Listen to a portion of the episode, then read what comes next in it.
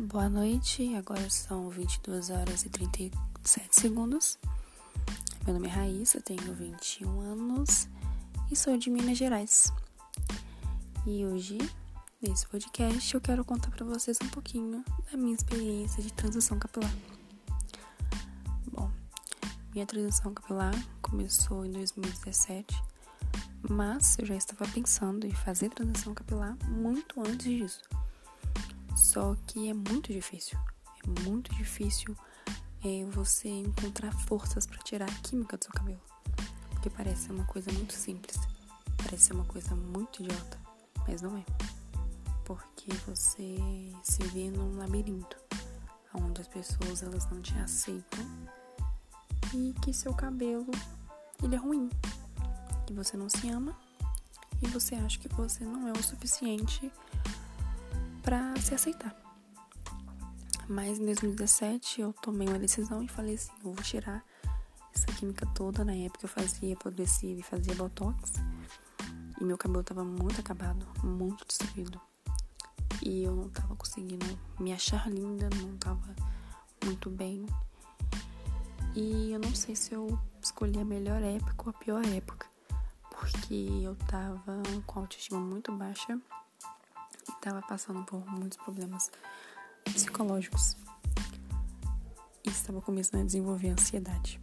Nossa, foi horrível, porque as pessoas elas falavam comigo assim: "Ah, você não tem dinheiro para pagar progressiva? Eu pago para você."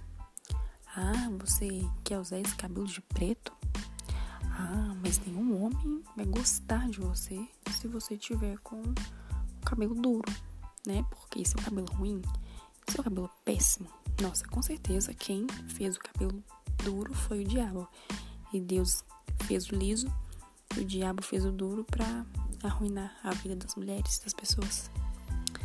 E isso me machucava, né? A gente faz pose de brava, só que a gente se magoa, né? Mas eu acho que esses comentários me deram força me deram força para seguir em frente, me deram força para não desistir.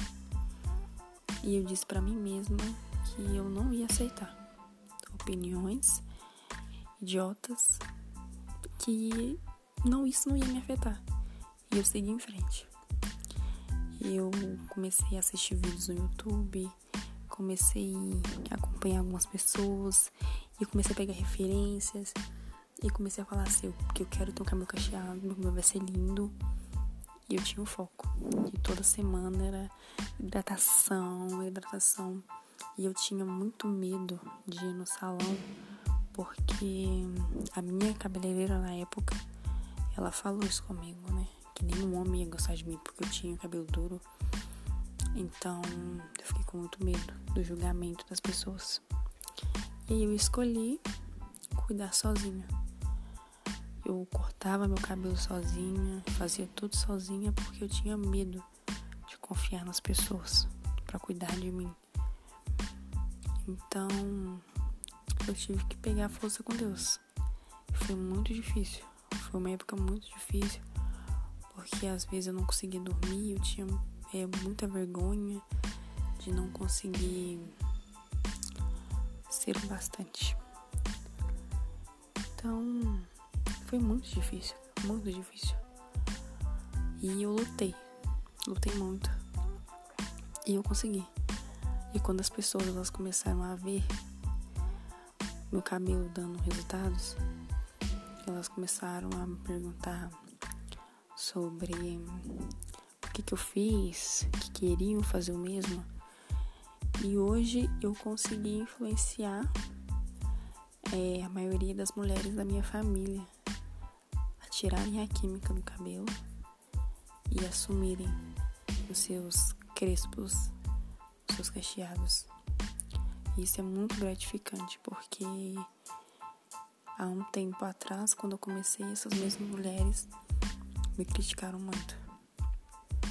E hoje influenciar elas para mim é muito gratificante porque a gente vê que a luta ela é isso lutar é fazer diferença. Sabe? É o que eu sempre falo. Às vezes a gente luta a gente se machuca, a gente se quebra, mas o resultado vem. E hoje eu influencio muita gente ao meu redor que vê meu cabelo e fala, não, eu quero ter um cabelo assim. E eu não tenho, não tenho nem de longe os melhores cachos do mundo, mas eu acho que só quem tá nessa guerra do preconceito sabe como é muito difícil e também é muito gratificante ver que você conseguiu influenciar as pessoas a quebrarem essas ideias absurdas que o nosso cabelo é ruim. Então, se você menina, menino, tá passando por transição capilar, cara, segue em frente. E vai porque nenhum pensamento escroto pode fazer você parar os seus sonhos. Não pare de sonhar porque o mundo é ruim. Porque o mundo sempre vai ser ruim. Mas você pode ser incrível e arrasar. Então arrasem. Beijos.